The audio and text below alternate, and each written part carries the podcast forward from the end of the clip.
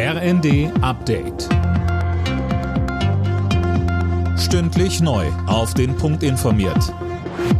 Ich bin Fabian Hoffmann. Guten Tag. Nach der Landtagswahl in NRW befassen sich die Parteizentralen in Berlin jetzt mit dem Ergebnis. CDU-Chef Merz zeigte sich sehr zufrieden mit dem Resultat für seine Partei. Die Union war stärkste Kraft an Rhein und Ruhr geworden, fast zehn Prozentpunkte vor der zweitplatzierten SPD.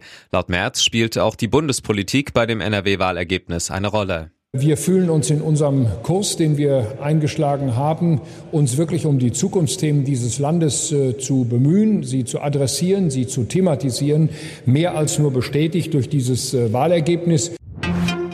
Schweden und Finnland steuern auf den NATO-Beitritt zu. In beiden Ländern beraten seit dem Vormittag die Parlamente über diesen Schritt. Die beiden Staaten reagieren damit auf Russlands Angriff auf die Ukraine.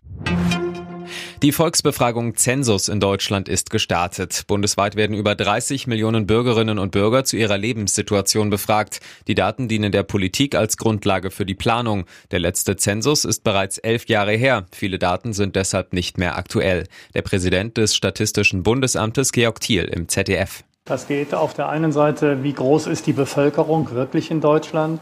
dann die Planungsgrundlage für Kindergärten, Schulen, Straßen und welchen Leerstand von Wohnungen wir in Deutschland haben. Es ist eine Vielzahl von Dingen, die wir an Erkenntnissen aus dem Zensus gewinnen.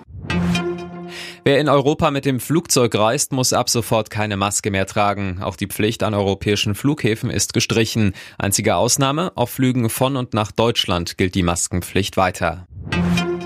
Wer heute früh aufgestanden ist, konnte eine totale Mondfinsternis sehen. Der Vollmond tauchte um kurz vor halb fünf vollständig in den Kernschatten der Erde ein. Allerdings stand der Mond nur ganz knapp über dem Horizont. Besser war das Spektakel in den USA und Südamerika zu sehen.